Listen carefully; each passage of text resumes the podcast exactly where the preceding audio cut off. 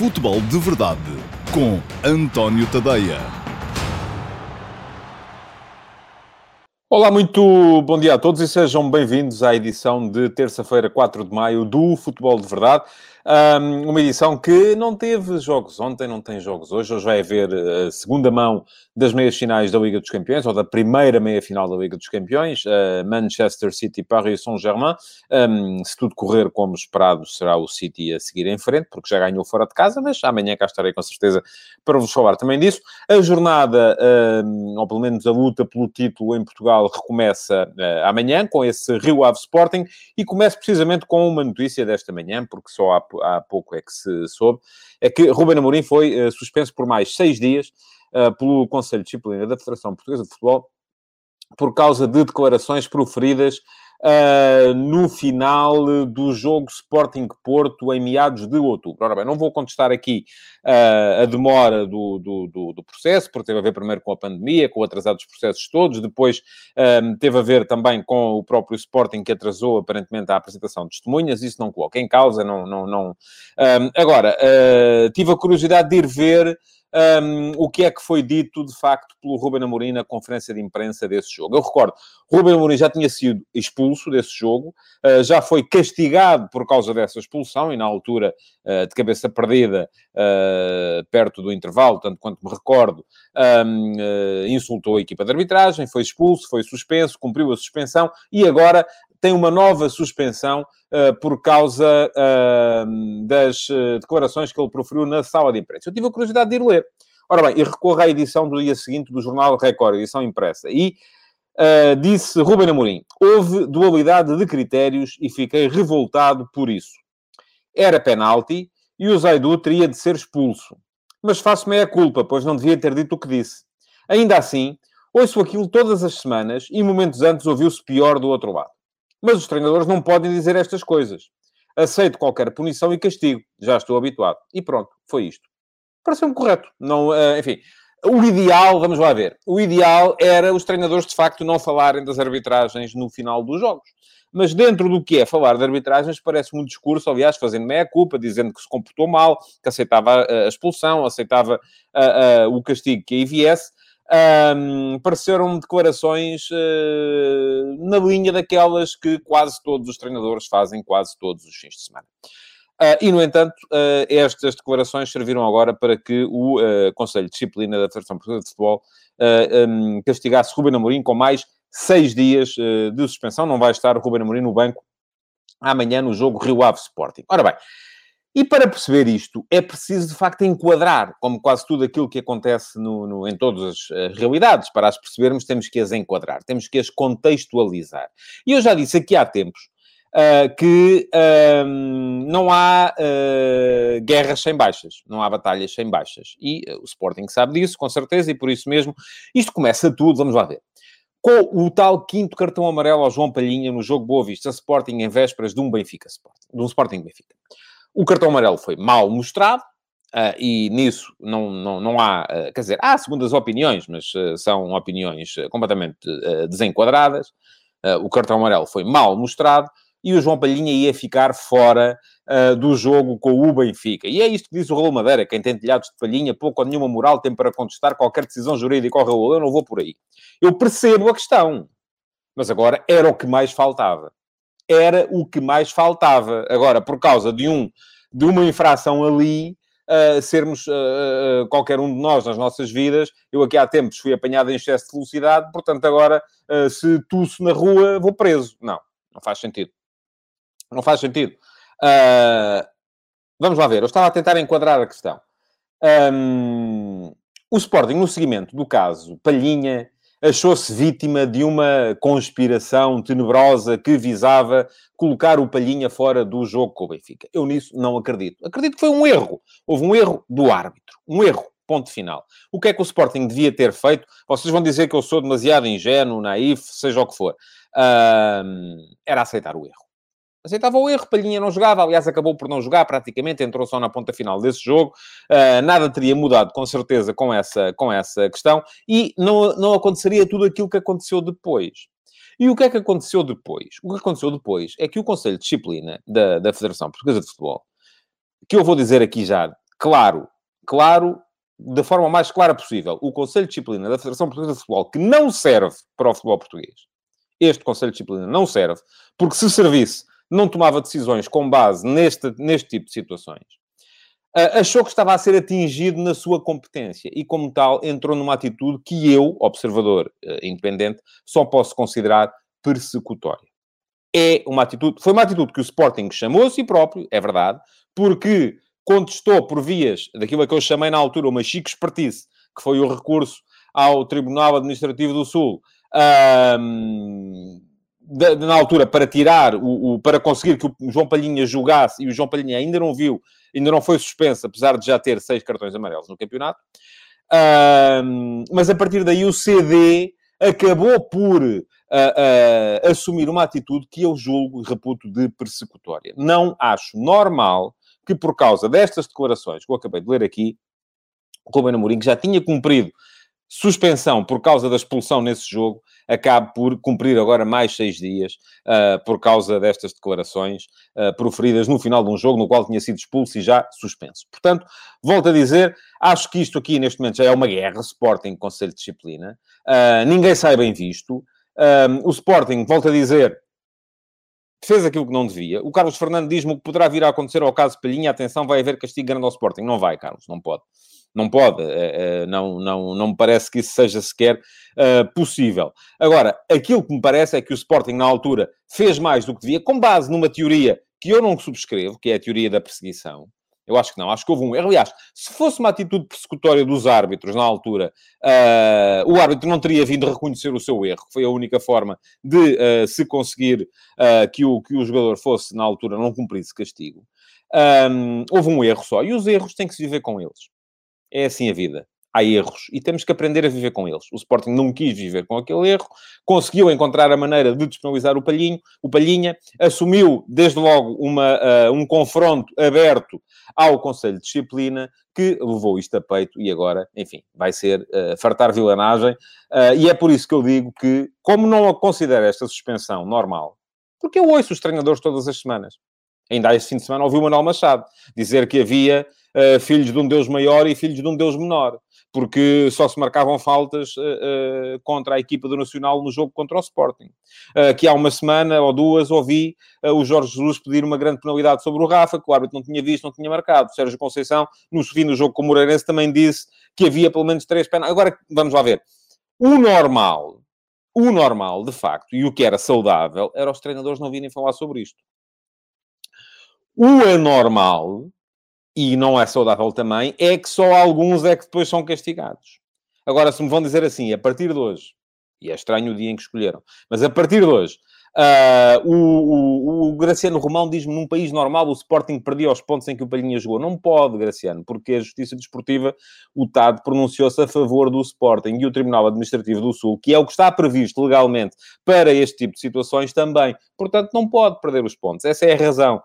Um, se você me disser assim, o João Palhinha, sendo, havendo justiça, devia ter cumprido o jogo de suspensão. Devia. Não era naquele quinto cartão, era no outro que viu a seguir, porque aquele foi mal mostrado. E o próprio árbitro reconheceu que tinha sido mal mostrado. Portanto, não vamos sequer falar aqui em retirada de pontos, porque isso não vai acontecer. Não me parece que seja sequer, nem nas mentes mais retorcidas, isso pode vir a, a vir a ser uh, uh, assumido. Agora, que há neste momento, eu volto a dizer, este Conselho de Disciplina não serve ao futebol português, isto para mim é uma evidência.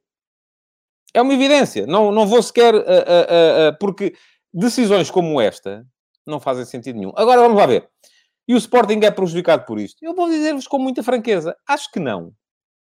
Acho que não. Aliás, até se querem que vos diga, e eu disse isso aqui uh, quando foi a última suspensão ao Ruben Amorim, que o afastou dos últimos três jogos, e ele só regressou uh, recentemente.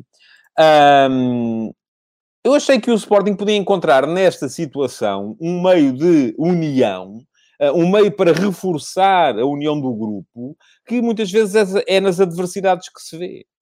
Eu acho que o Sporting até, bem vistas as coisas, até agradece. Enfim, agradecer não agradece porque é sempre melhor ter o treinador do banco do que ter-o na bancada.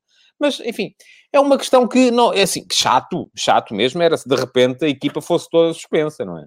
e o Sporting tivesse que aparecer a jogar uh, com a equipa B. Aí sim era aborrecido. O treinador, enfim, o próprio... Aliás, curiosamente, nesta mesma conferência de imprensa, uh, de, de, de 15 de outubro, ou 16 de outubro, o Ruben Amorim, quando lhe perguntaram se foi prejudicial ter ido para a bancada na segunda parte deste jogo contra o Clube Porto, ele disse, se nos lembrarmos, a única derrota da época foi quando voltei ao banco, no jogo contra o Vasco Lindes, porque ele tinha estado fora porque antes estava em quarentena, tinha tido, uh, tinha estado infectado com Covid.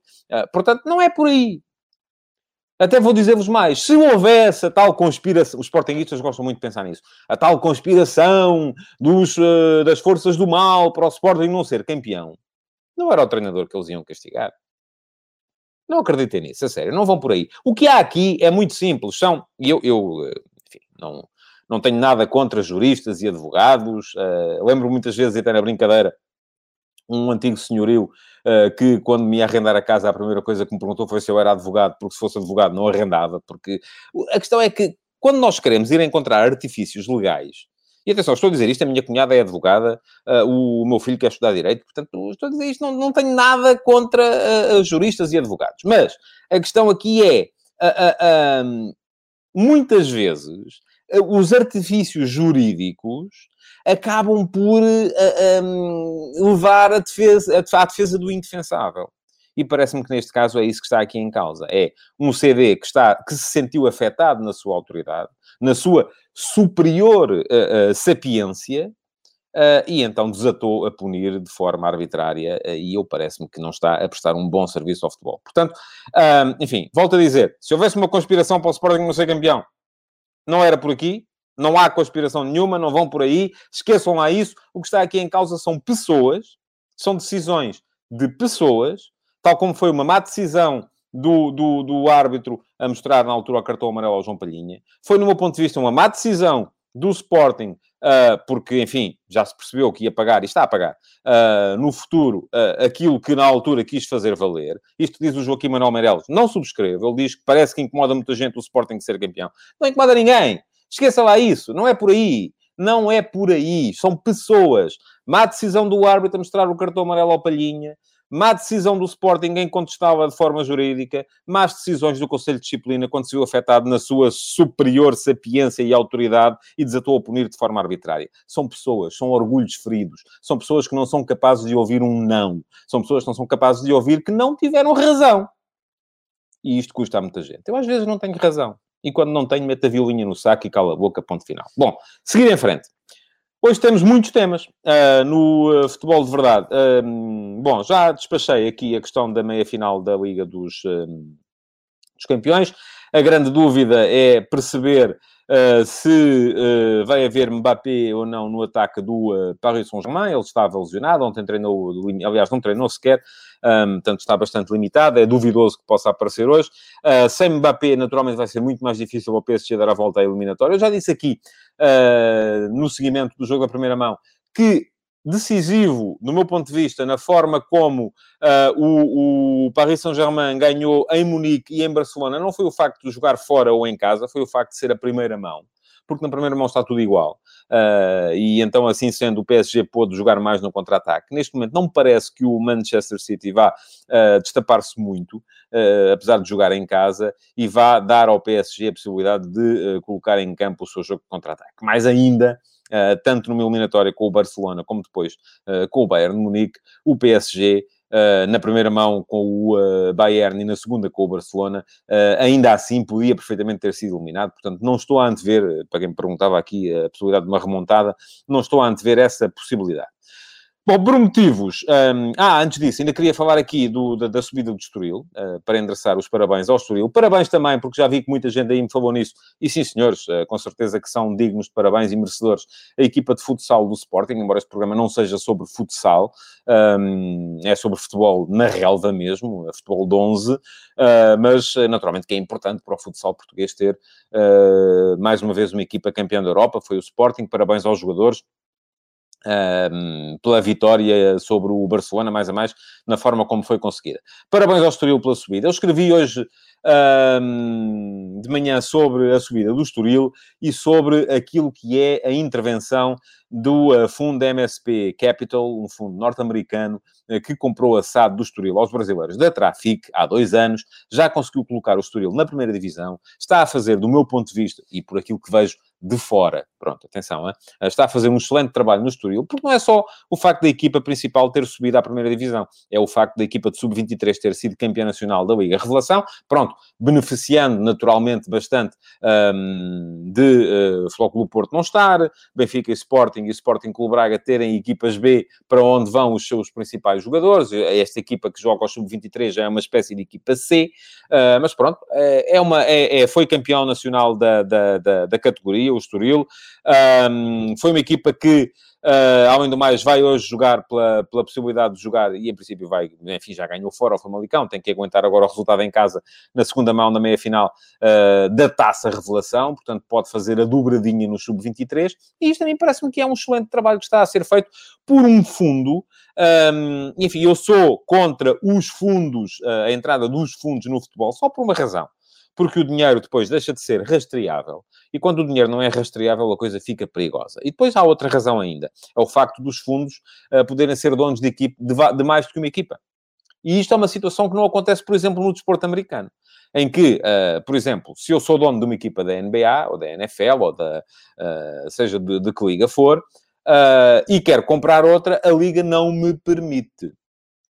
Porque as equipas são franchises uh, da Liga. E, portanto, a Liga tem o direito de vetar, seja porque eu já sou dono de outra equipa, seja porque uh, não me reconhecem a, idoneidade ética e moral para ser dono de uma equipa naquela competição. Isto já aconteceu com algumas pessoas, alguns multimilionários uh, não puderam entrar. Ora, no futebol europeu não existe este tipo de crivo e, portanto, isto torna-se perigoso. Bom, no caso do MSP uh, eh, Sports Capital, um, ehm, o que é que acontece? Eles são donos, por exemplo, da, uh, do Alcorcón, da segunda Liga Espanhola. Pronto, enfim, são duas equipas e esta é uma forma de entrar no desporto que colide com aquela que tem, por exemplo, os grandes magnatas que são donos de equipas, por exemplo, na Premier League, um, que têm que investir centenas de milhões de euros. Aqui não, uma pessoa chega à, à, à, segunda liga portuguesa, e eu julgo que é fácil, é relativamente fácil comprar uma SAD por 5, 10 milhões de euros. Uh, enfim, não é que eu os tenha, portanto, não, quando digo isto não estou a desprezar esse dinheiro, mas quando estamos a falar da alta finança, enfim, é...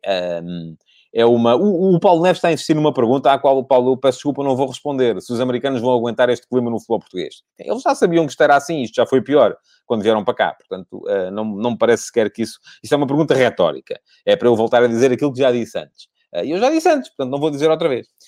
Uh, bom, Acontece que uh, os americanos que estão no Estoril, como outros uh, grandes proprietários que chegam a equipas de pequena dimensão, uh, têm primeiro de criar valor antes de poderem recolher dividendos. E por isso são, acabam por ser investidores válidos. O grande problema é quando os investidores chegam às equipas que já, são, já estão no topo da, da pirâmide do futebol europeu e aí já não há grande valor a criar, só há mesmo dividendos a retirar. E é um bocado contra isso que eu estou, tal como estou contra depois a possibilidade de um mesmo dono ser dono de duas equipas. isso acho inaceitável.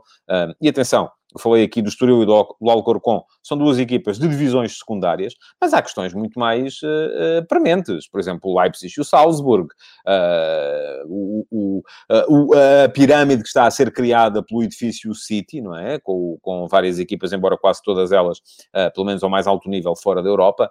Um, a questão que também de, de Gerard Lopez, com as equipas que ele vai sendo dono. portanto, aqui há, há questões muito, muito perigosas, porque podemos estar a a questões de, de, de, de, confrontos diretos entre equipas que são do mesmo dono e poder ver aqui um desvirtuar da, de verdade desportiva. E depois, claro, o medo que todos temos uh, tem a ver com o facto do dinheiro destes fundos muitas vezes não ser rastreável. E quando não é rastreável, abre portas a, a situações uh, desagradáveis, uh, como a lavagem de dinheiro e como outro tipo de situações. Por isso mesmo, Pergunta-me o André Maia qual é o interesse dos americanos no Estoril, qual é o, o objetivo. Eu creio que o objetivo é valorizar e retirar dividendos. É sempre esse. A questão é que, enquanto uh, é preciso criar valor, os interesses do investidor coincidem com os interesses dos adeptos.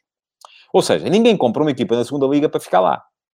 quem compra uma equipa na segunda liga é para subir à primeira e poder vir a valorizar os jogadores, valorizar direitos desportivos, valorizar direitos televisivos, valorizar tudo isso. Portanto, quer subir, não é?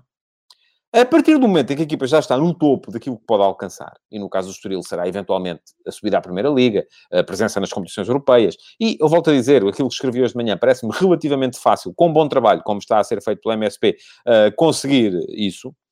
A partir do momento em que está lá em cima, uh, a partir daí os objetivos já podem divergir, porque os adeptos querem ganhar jogos e os investidores querem ganhar dinheiro. E aí a coisa pode já não ser uh, coincidente, ou na maior parte das vezes já não é coincidente, como se vê, e atenção, estão aí os casos uh, de Stanley Kroenke com, com o Arsenal, uh, do, da família Glazer com o Manchester United. Os Glazers são satisfeitíssimos com o United. Não abrem mão daquilo por nada deste mundo.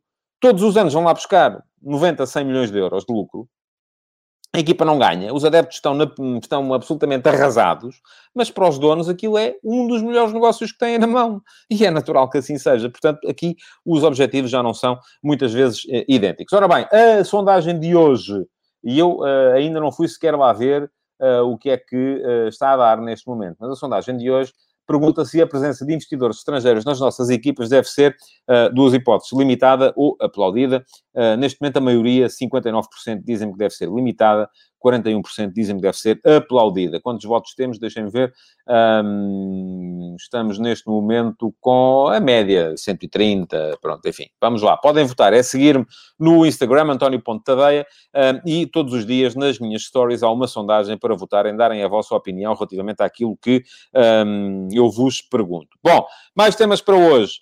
Uh, e já estou, estou a ver que isto do Ruben Amorim vai-me prejudicar claramente no tempo e não, não, não sei se vou conseguir tratar de tudo. Queria falar também da subida de, de à Primeira Liga. Uh, Vizela, Aroca, Feirense, Académica e Chaves ainda a lutarem por uma vaga e meia uh, que sobra. Neste momento o Vizela em vantagem, com mais três pontos que o Aroca, que ontem deu um passo importante para, pelo menos, a presença no play-off, ganhando fora a Académica. Faltam três jornadas e neste momento há seis pontos a separar. O segundo Vizela do terceiro, quarto, quinto, do sexto, que é o Chaves, com o Feirense, a Académica e o Aroca no meio. Portanto, eu creio que vai ser uma luta ainda muito, muito, muito renhida. Um, já não há, uh, tanto quanto percebo, uh, confrontos diretos. Enfim, o Estoril ainda joga com o Chaves um, mas depois já não há assim confrontos diretos entre. Não, há um Chaves, há um Aroca Chaves também. Um, portanto, o Chaves tem um calendário se calhar mais, mais complicado. Mas uh, vamos ver, ainda no outro dia o Vizela estava nos distritais, lembro-me o Tiago Reis, é verdade.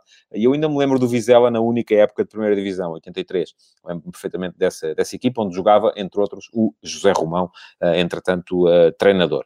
Bom, um, Fui ao 538 hoje de manhã, porque ontem o uh, Paulo Neves falou-me aqui da projeção. E fui ver então o que é que o 538 está a dar neste momento para uh, campeão de Portugal. Um, o 538, para quem não sabe, é o site do Nate Silver, um dos maiores estatísticos norte-americanos. Ele, inclusive, faz projeções eleitorais uh, e faz muitas projeções desportivas. Tem lá no site, tem as, uh, as um, projeções para as principais ligas dos, eh, de, de, futebol da Europa, uh, e neste momento uh, aquilo que dá, uh, não dá os 8 pontos ou 6 pontos que o Paulo falava ontem, dá 5 pontos de diferença no final da liga entre Sporting e Futebol Clube Porto, portanto admite o site que o Porto possa recuperar um ponto ao Sporting daqui até ao final, mas não mais do que isso, e portanto dá Sporting campeão. Uh, os americanos que o Sporting acabe com 83 pontos, Porto com 78, Benfica com 74 e Sporting Clube Braga com 56. Portanto, aqui um, a questão das projeções é que não prevêem os uh, fenómenos de, uh, de uma equipa que engata, não é? E começa a fazer pontos, ou uma equipa que entra em crise e começa a perder pontos. Portanto, isto é a normalidade. Portanto, na normalidade seria assim, mas não quer dizer que venha a ser. Por isso mesmo, eles neste momento dão 93% de hipóteses do Sporting ser campeão, 7% de hipóteses do Benfica ser campeão e uma percentagem inferior a 1% Uh, portanto, eu creio que os 93 e os 7 sejam arredondados uh, para o Benfica poder ainda vir a ser campeão. Um, 93% é quase tudo, mas não é tudo, portanto, Sporting é favorito, mas não é ainda naturalmente campeão. Projeção para a descida, segundo os americanos, deixa o Nacional e o Farense.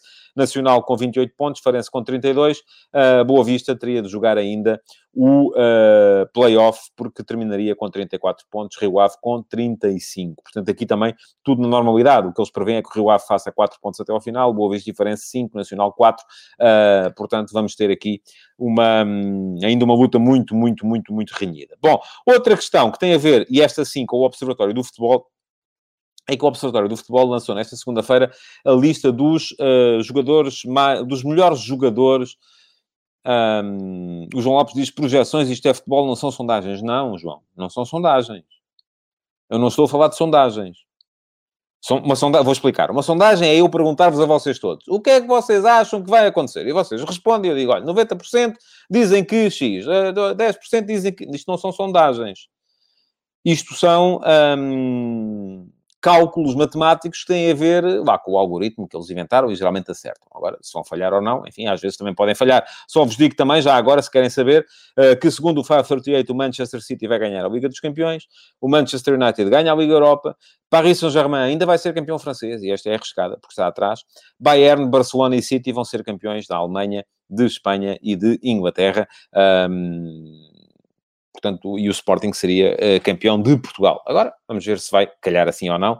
Um, não sou eu que estou a fazer, são eles. Uh, só estou aqui porque o Paulo Neves ontem falou aqui do tema uh, e até fez ali uma confusão porque misturou o 538 com o Observatório do Futebol um, e não são a mesma coisa, são coisas diferentes. Aliás, segunda questão. Uh, porque estava a falar agora do estudo semanal, que todas as semanas o uh, Centro Internacional de Estudos do Desporto, do Observatório do Futebol, lança um estudo, e o desta semana tem a ver com a escolha, uh, também através de um algoritmo estatístico, dos 10 melhores jogadores de cada liga. Um, e os 10 melhores jogadores da Liga Portuguesa são, por esta ordem, para o Observatório do Futebol, à frente de todos, imaginem, o Jan Vertonghen, do defesa central do Benfica. o segundo é o Jesus Corona, do Porto. Terceiro, Manafá, do Porto, eh, uma posição muito importante para o Manafá. Quarto, Otamendi, do Benfica. Quinto, Rafa, Benfica. Sexto, Otávio, do Porto. O primeiro jogador do Sporting, que o 538 dá como favorito para ser campeão a aparecer, e único do top 10, é Coates, em sétimo lugar. Oitavo, uh, Grimaldo, Benfica.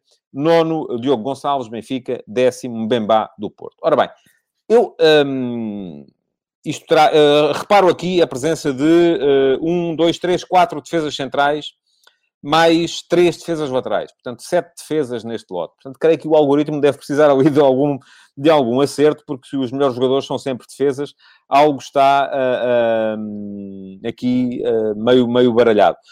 Um, depois, uh, reparo também que a equipa mais representada neste top 10 é o Benfica, que está em terceiro lugar no campeonato. o Tiago Reis quer o Pep, Uh, certo? Eu, uh, olhando para isto do ponto de vista coletivo, estranho que o Sporting, que está à frente do campeonato da forma como está, só tenha um jogador em 10. Um, portanto, não me parece muito bem conseguido este, este, e não é tanto por causa do Manafá. O Manafá, atenção, diz o João Lopes, o Manafá em terceiro, diz bem do que vale esse algoritmo. Eu acho que o Manafá é um jogador muito subvalorizado por muitos de vocês, porque é um jogador que dá tudo. Ora bem, um, fora de Portugal, só queria chamar a atenção para a presença de vários jogadores portugueses no top 10 das respectivas ligas. Pedro Tiba, sexto melhor jogador uh, do, da Polónia. Cristiano Ronaldo, terceiro melhor da Série A de Itália. Josué Sá, o defesa central. Atenção, há dois Josués aqui. Este é o defesa central. Sétimo melhor jogador na Bulgária. O Zeca, terceiro melhor na Dinamarca. O João Cancelo, melhor jogador da Premier League.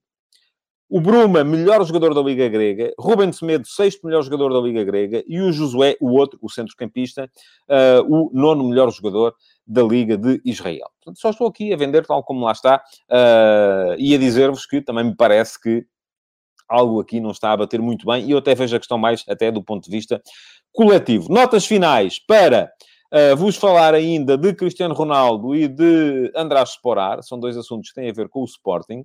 Um, isto porque o, Ronaldo, o recorde diz hoje que Ronaldo quer vir a acabar a carreira no Sporting. Eu não tenho muita certeza de que isto venha a ser eh, possível ou viável. Ou, uh, vamos ver. Um, para já, a certeza de que tenho é que se Ronaldo não... E não, não vejo muito sinceramente Ronaldo a ficar na Juventus e a Juventus não chegar à Liga dos Campeões. Não estou a ver o Cristiano Ronaldo a jogar a Liga Europa para o ano. Eh, enfim, ele quer bater recordes, tem recordes para bater e seguramente quererá sair da Juve eh, se a Juve não acabar numa das posições que dá acesso à eh, Liga dos Campeões. Um, e se isso acontecer, se ele sair já este ano da Juventus, provavelmente, enfim, Uh, já se falou do Real Madrid, não creio. Já se falou uh, do Manchester United, tenho algumas dúvidas, embora já admita alguma coisa. Falou-se dos Estados Unidos, tenho mais dúvidas ainda, por causa da questão legal e do processo Maiorga. Fala-se do Paris Saint-Germain, enfim, acho que é um problema por causa do fair play financeiro, uh, dificilmente acontecerá. não creio que Ronaldo esteja preparado para voltar já a Portugal, porque aquilo que, segundo foi revelado por um jornalista italiano ontem, e pelo recorde de hoje é que ele estaria a pensar jogar mais um ano em Juventus e voltar depois em 2022 ao Sporting, para jogar dois anos até aos 40. Um, não sei se será possível que venha já.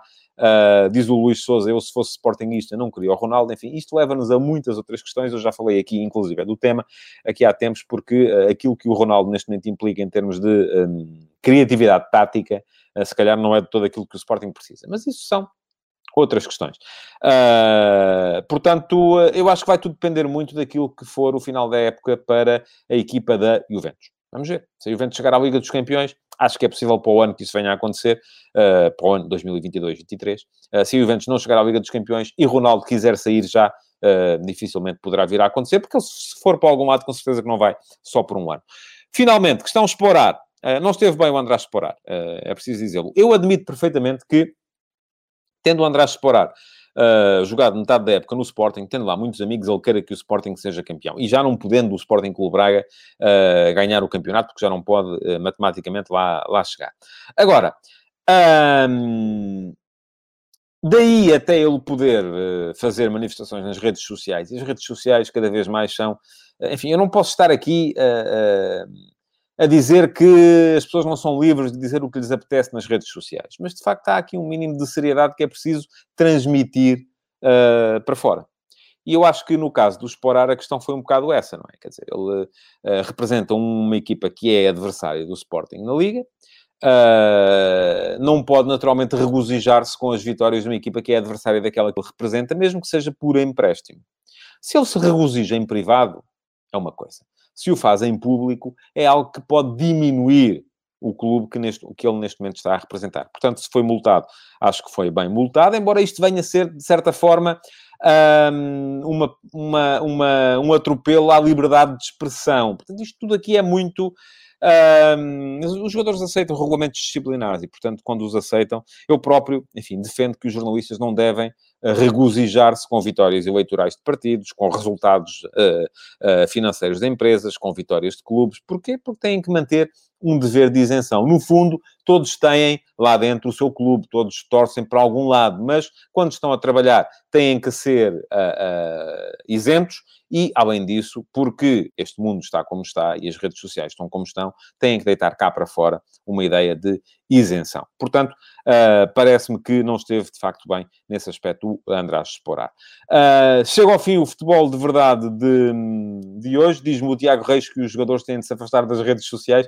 Já é a única maneira que nós, público e nós, jornalistas, temos de os cheirar.